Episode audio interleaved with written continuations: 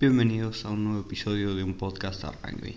Estamos a 18 de octubre y estamos y mañana arrancan los cuartos de final de la Copa del Mundo. Y una de las cosas más lindas de, los mundiales, sobre todo en el rugby, es que al tener básicamente 10 equipos de Tier 1, en general siempre hay 8 son los que pasan a, a, a cuartos de final entonces siempre hay dos o tres que se quedan afuera y siempre hay muchos partidos repetidos, siempre hay historias, siempre hay revanchas. Y este año para mí eso se ve extremadamente bien con los partidos del sábado, que son los dos que voy a hablar en este episodio, siendo Nueva Zelanda, Irlanda, Inglaterra, Australia. Dos partidos con mucha historia y en los últimos años particularmente Irlanda, Nueva Zelanda con mucho, mucha pica de los dos lados para, para hacer. Ok, bueno, podemos arrancar hablando de Irlanda Nueva Zelanda, pues el que para mí menos interesante de los dos, sobre todo por lo que vieron formaciones, bastante lo que se espera de los dos lados, excepto lo que viene atrás. Que bueno, Irlanda en el 2018 sale campeón, campeón del Seis Naciones, y lo gana con el Grand Slam, le gana a todos. Ese mismo año solo perdió un partido con Australia, en todo el año perdió un partido, y además le ganó dos veces a Australia en ese en ese año, así que no importa tanto. Ese año le gana dos veces seguidas a los All Blacks. Una en uno de esos partidos, viste, que sale todo bien. Que todo lo que intentaba Irlanda le salía bien. Y a los All Blacks con bastantes errores. Así que Irlanda lo pasó por arriba, pero eso, bueno, no importa tanto. El importante fue el otro que sí le costó más, pero fue un muy, muy buen partido que Irlanda mereció ganar. Y Irlanda se, se posicionaba como primer candidato. Era el claro, claro candidato en 2018 a, llevarse el mundial al año siguiente, a venir a pasar de nuevo a todos por arriba y tener por primera vez un mundial. Recordemos que Irlanda nunca clasificó a semifinales, siempre se queda fuera en cuartos. Así que este es un partido extremadamente importante para Irlanda. Igual también para los All Blacks es un partido importante, pero no al nivel que, que puede ser para Irlanda. ¿Y por qué, por qué el contraste así de, un año que sale todo bien y un año que sale todo mal? Todo parece ser básicamente por el entrenador Joe Schmidt, que es un muy buen entrenador, ex entrenador de Leinster. Que Joe Schmidt es un tipo bastante cuadrado, un tipo que le gusta mucho los números y sobre todo su selección. Juegan un rugby muy, muy conservador, no arriesgan, no tiran offload, no tiran sombreros o pases con, con el pie, porque en general eso no, tiene una chance bastante grande de que, de que no entre, así que Joe Smith básicamente juega a mantener la pelota, mantener la pelota, tener la pelota, hacer fases cortitas, todo para, para cansar a la defensa rival y en general no ir no jugar nunca al canal 3, es muy raro que Irlanda juegue realmente abierto, juegan en general bastante cerca. Un juego extremadamente esquemático, armado por los números y por Básicamente Joe Smith armó, puso todos los números, todas las variables en una calculadora, sumó todo, a él le dio y así con esa fórmula en 2018 le ganó a todos. Los únicos dos jugadores así que pueden cambiar de plan son Sexton y Murray, los dos líderes de este equipo. Sexton es el único considerado que puede, puede variar, que puede tirar un sombrero, puede poner una patada, pero en general la gran mayoría de, de los jugadores sigue, sigue su esquema. Por ejemplo, pongamos, pongamos un supuesto. Eh, Sibo, uno de los winners irlandeses que, que, no, está, no estuvo convocado, es un win muy muy bueno que primero en la era Smith era casi indiscutido y venía jugando muy bien y es un muy buen jugador sin embargo, es un jugador que le gusta mucho, es muy explosivo, pero también es bastante impredecible en el tema que le gusta tirar sombreros, tira offload, como muchos de los otros winners. A Smith no le gustó y cada vez em, lo empezó a llamar menos y era obvio que este mundial no iba a ir. Poniéndolo en un ejemplo más claro, por ejemplo, Pablo Matera, el C de los Pumas.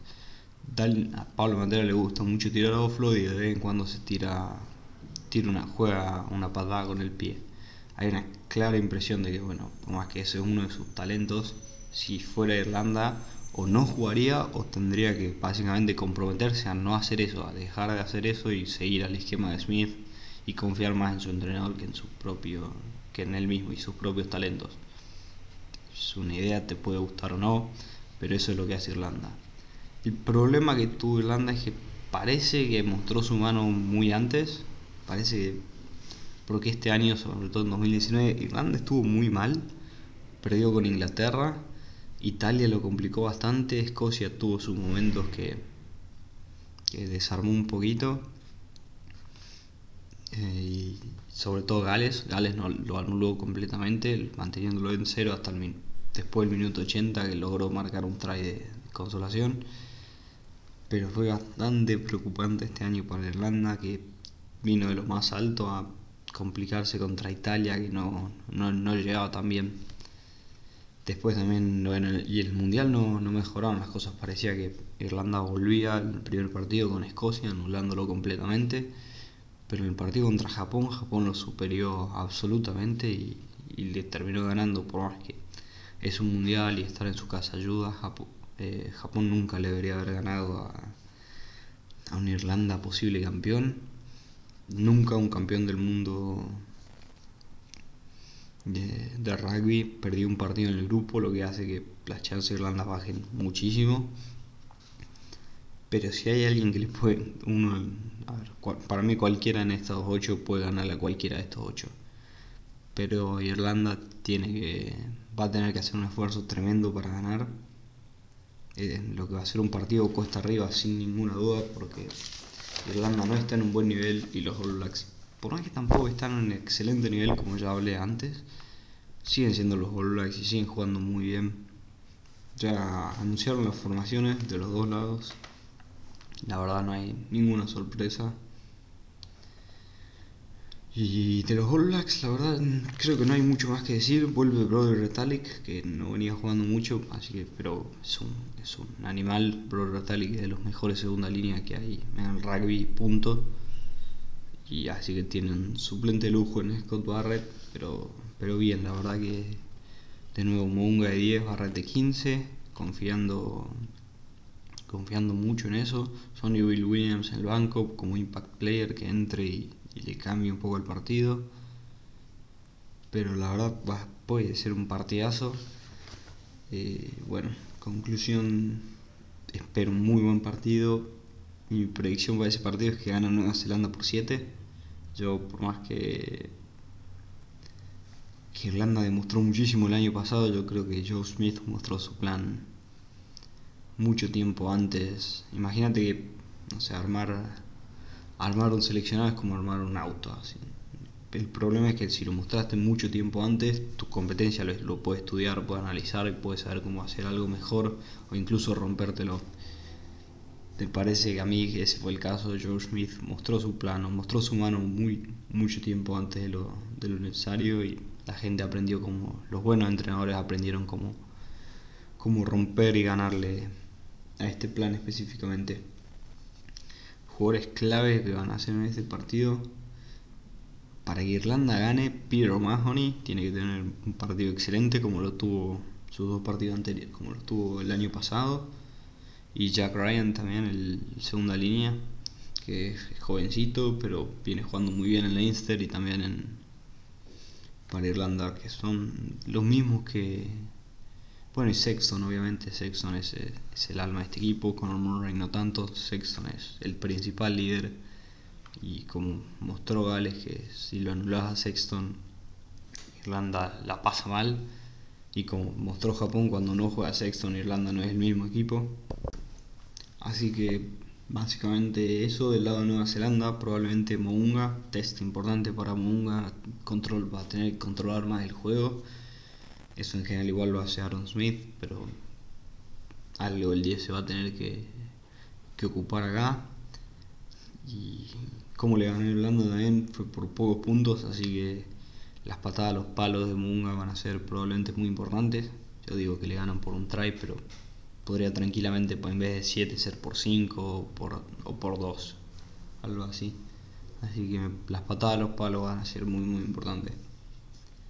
Bueno, hablemos ahora del más interesante de, este fin de semana. Probablemente para mí el partido más interesante del fin de semana va a estar acá. Inglaterra-Australia. Si hablamos de revancha, Inglaterra-Australia es el alma. Estos equipos se conocen mucho, un poco de pica hasta histórica, no solo a nivel país, sino también a nivel rugby. 2003, eh, Inglaterra le gana la final, y por más que es difícil pensar que, no sé, los pilares australianos están yendo con el fuego de vengarse por 2003, o los ingleses están yendo con la venganza de, que se hayan quedado fuera de su propio mundial en 2015 y, e eh, perdón, y Australia debe sido una de las principales causas de eso. Yo creo que hay un poco de pica siempre entre estos equipos, siempre lo lindo es que siempre estos jugadores se acuerdan de haber perdido contra el otro. Entonces, le tengo mucha fe a que este va a ser un, partidazo. Y para mí lo que define este partido que para que sea tan interesante, son los técnicos. Es un contraste tremendo en, el estilo y, en, a qué juegan los dos técnicos, básicamente. Como ya hablé bastante de, Australia, principalmente voy a hablar de, de, Inglaterra. Un juego de presión, juega, es un entrenador y un equipo que le gusta mucho aprovechar los errores rival, del rival, forzar a, ponerlo en situaciones incómodas y sacar ventaja de ahí. Esto se vio no tanto con los Pumas, porque los Pumas ya tenían uno menos todo el partido, pero para mí igual se ve, sobre todo en el primer tiempo, que a pesar de tener uno más, Irlanda, perdón, a Inglaterra le costó, le costó romper el partido hasta los últimos minutos del primer tiempo. Y eso era básicamente porque le daba la pelota a los Pumas. Sí, los Pumas jugaban en su cancha sin hacer mucho, no hacían pero se jugaba en cancha de los Pumas ahí cortitos, sin inventar mucho, para cansar la defensa de los Pumas y cuando y después básicamente aprovechar aprovechar un tipo de más. Son como, como decimos, básicamente es aprovechar los, los errores rivales y es algo clásico de un equipo inglés que Eddie Jones puso todas sus fichas ahí, volver a, a básicamente ser un equipo inglés viejo así de una identidad muy, muy inglesa. Muy divertido lo que hizo Eddie Jones, la verdad. Bueno, y las formaciones lo pone a lo más llamativo y lo que te llama el ojo inmediatamente es que Owen Farrell está de 10 en vez de 12. Venía jugando de 12 mucho. Para mí es una respuesta de que sabe que lo van a mandar a, a Kerevi de punta, al número 12 de punta, encararlo a, en general Australia juega un juego muy directo en los, en los backs, mandando tipo fuerte, bien de punta. Entonces para que Farrell no tenga tanto contacto y lo manda, lo manda de 10. No me molesta, a mí me parece que Farrell juega un poco mejor cuando, cuando está de 12, pero sigue siendo un, animal. Su game management es excelente, es muy bueno Farrell, la verdad, manejando. Si ves este año el partido contra Irlanda, la, la única razón de que Inglaterra se siente tan cómodo en ese partido para ganarle es que Farrell manejó el, partido de forma excelente. Y bueno, pensando así cuáles son los errores de, de Australia, Gales mostró uno con Davis saliendo de punto a interceptar pelotas, así que eso me imagino que lo van a haber trabajado para no tenerlo. Y el otro puede ser que Carneville no es muy bueno tacleando como fullback a veces si logras romper un poco Australia se termina desarmando y se arman se arman espacios simples para, para meter tres por donde no, no, debería pasar nada y sí eso básicamente muy muy muy simple de ahí veremos que qué plantea Eddie Jones para este partido qué, qué sorpresa le van a tener y qué, qué va a intentar aprovechar de, qué análisis tiene de Cheika, que tiene bastante para ver, hay muchos partidos. Y del otro lado, como, como decía, está Cheika. Michael Cheika, el entrenador de, de los Wallabies, es el opuesto, el opuesto de Jones. Es un entrenador que le gusta enfocarse muchísimo en, en su propio equipo y solo en su propio equipo. Hace poco, después del partido contra Gales, admitió que básicamente no había visto nada del Seis Naciones, a pesar de que sabía que había una chance que se cruce con, con Inglaterra o Francia en cuartos, o incluso con, con Irlanda, capaz que le tocaba Irlanda o Escocia, habiendo una gran gran chance que se cruce con algún con alguno de los del norte en, en el mundial. No le importó, estaba con Gales en el mismo grupo, no le importó, no vio nada. Decidió enfocarse pura y exclusivamente en su propio equipo, cómo mejorar su equipo. Que bastante gracioso porque básicamente los dos, probablemente para este partido, los dos equipos, los dos entrenadores están viendo los mismos partidos, que son los partidos de Australia. Australia para ver qué hicieron los partidos que ganan cómo pueden mejorar y emular eso. Y Inglaterra a ver dónde están las fallas y cómo puede aprovechar eso. Michael Cheika te puede gustar o no, pero dentro de todo en general tuvo sus resultados, tuvo sus momentos, de cuando en cuando Australia juega muy muy bien y si puede, si puede lograr que su equipo esté en el más alto nivel, a Inglaterra le puede costar, es, es muy lindo, muy lindo test de dos filosofías de entrenadores bien bien distintas, uno enfocado mucho en no solo en sí mismo, también con mucho énfasis en el rival y cada cada partido pone algún truquito distinto para aprovechar el error del rival, mientras que Australia es cabezón y quiere hacer lo que ellos hacen y hacerlo bien, hacerlo lo mejor posible.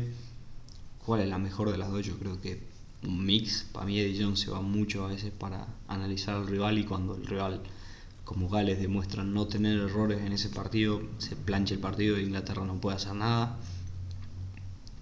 Y Australia lo mismo, de vez en cuando juega muy bien y juega su juego y hace todo y le gana a los All Blacks y le gana bien pasándolos por arriba. O va la semana siguiente con un plan de juego que no funciona de entrada y no hay plan B y Australia en ese partido no hace nada y no suma puntos.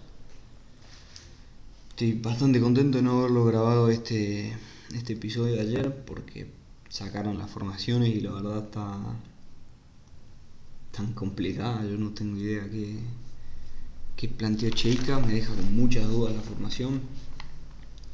Eh, juega de Alifano, de Cristian Alifano de 10, como primera, primera noción así extraña. Perdón, primera noción extraña, sobre todo en la línea. Los forwards dentro de todo están bien, no, no hubo nada que me llame la atención así extremadamente. Va a haber un duelo, un duelo lindo de tercera línea entre Poco y Hooper contra Underhill. Lindo, lindo duelo ahí de, tercera línea, muy, tres terceras líneas del mejor nivel. Pero el 9, Will Vinia, yo esperaba que juegue Nick White. Will Vinia no venía jugando excelente, pero bueno. Medio raro porque vos decir bueno, Cheika confía en, la experiencia de Will Vinia, en que juegue bien pero en el 10 cambia absolutamente, lo pone a Cristian Lalifano, lo deja Foley afuera, ni convocado. Para mí es medio raro lo que voy a decir, pero está bien que no esté ni convocado, pero para mí tendría que haber sido titular. Es raro. Porque Matt Tomu, el 10 suplente, es claramente un impact player. Ah, entra en el segundo tiempo y le da un, buen segundo aire a Australia, así que para mí tenía que estar en el suplente. Pero la pregunta era quién era el titular. Tomua no podía ser titular en mi opinión, para mí venía jugando mejor. Pero para mí se lo merecía Foley, por experiencia se lo daba, esperando que, que muestre su, un poco de su primer nivel. Cristian Alifano no tiene tantos minutos, es un tipo que, que es un muy buen jugador, está volviendo al rugby después de un periodo de, de recuperarse de su terrible enfermedad, tuvo cáncer, así que lo superó, es lindísimo, pero la verdad que minutos en Australia no tiene mucho y por más que me encanta que esté ahí como, como persona, al nivel rugbyístico no me venía gustando tanto. Pero, pero sí, para mí, por esos sentidos, está bien que se quede Foley afuera porque de suplente para mí no lo tenía que llevar. Pero igual raro, a mí me hubiera, a mí me parecía que estaba mejor Foley ayer, el otro día escuchaba una entrevista con Drew Mitchell y Drew Mitchell básicamente decía lo mismo, que ninguno de los dos días de Australia está en un muy buen nivel tipo actual, pero te da la sensación de que Foley por historia te da un poco más de seguridad y también hablaba un poco de lo de Tomua que, que es un buen impact player en el segundo tiempo. De ahí Kerevi, la sorpresa es Petaya, el segundo centro australiano, 19 años, recién salido de, de la academia básicamente de rugby de, rugby de facultad. Jugó este año en Queensland Reds, pero muy muy poco, o sea, este año, el, año pasado, con la temporada de este año con, con Super Rugby en Reds, pero sí es un buen jugador, pero muy poca experiencia, así que es una apuesta bastante arriesgada de Cheika. No, no sé si va a funcionar, lo deja fuera James O'Connor, que yo soy, a mí me gusta bastante James O'Connor. Desde que salió a jugar lo banco mucho en Australia y, me parecía que venía teniendo un buen mundial, no un excelente mundial, pero bien. De vez en cuando un par de tries salen solo por, porque él hace algo. Así que sí, raro. Si hay algo que claramente Eddie Jones no se esperaba, probablemente haya sido este, esta formación que le plantea. Cornyville en el fullback, Coribete y Haile Petty van a ser muy importantes cuando juegas contra un equipo de presión. Los tres del fondo tienen que jugar bien y Corneville tiene tiene una apuesta grande en general en los últimos partidos de, de Australia e Inglaterra Israel Fallout te, te, soluciona mucho porque vos no se la querés tirar nunca para atrás así que perderlo fue claramente importante que es uno de los puntos fuertes de Inglaterra jugarte a las espaldas pero si tu mejor jugador es el fullback eso cambia un poquito las cosas, vos no se la querés tirar siempre a full out, que de repente te pasa seis tipos.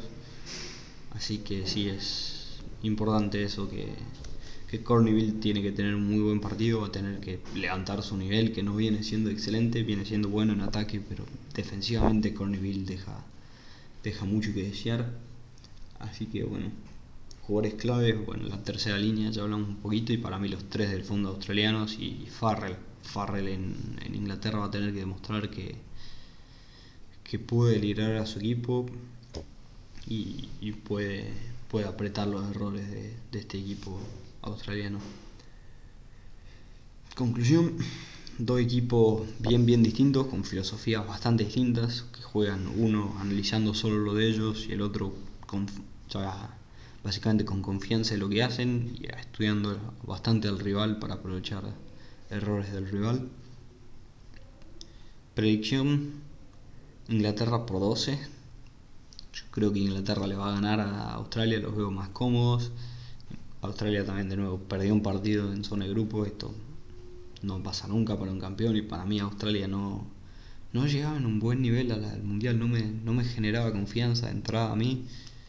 Una de mis apuestas era que Fiji lo dejaba fuera a Australia y la verdad que Fiji estuvo cerca de, de dar un batacazo duro, por más que probablemente no lo hubiera dejado afuera porque después perdió con Uruguay, pero sí no, no lo veo bien en Australia, así que para mí para mí se lo lleva Inglaterra. Así que bueno, básicamente este es la previa que, que espero para, para el partido del sábado. Muchas gracias por escuchar este episodio de un podcast de rugby.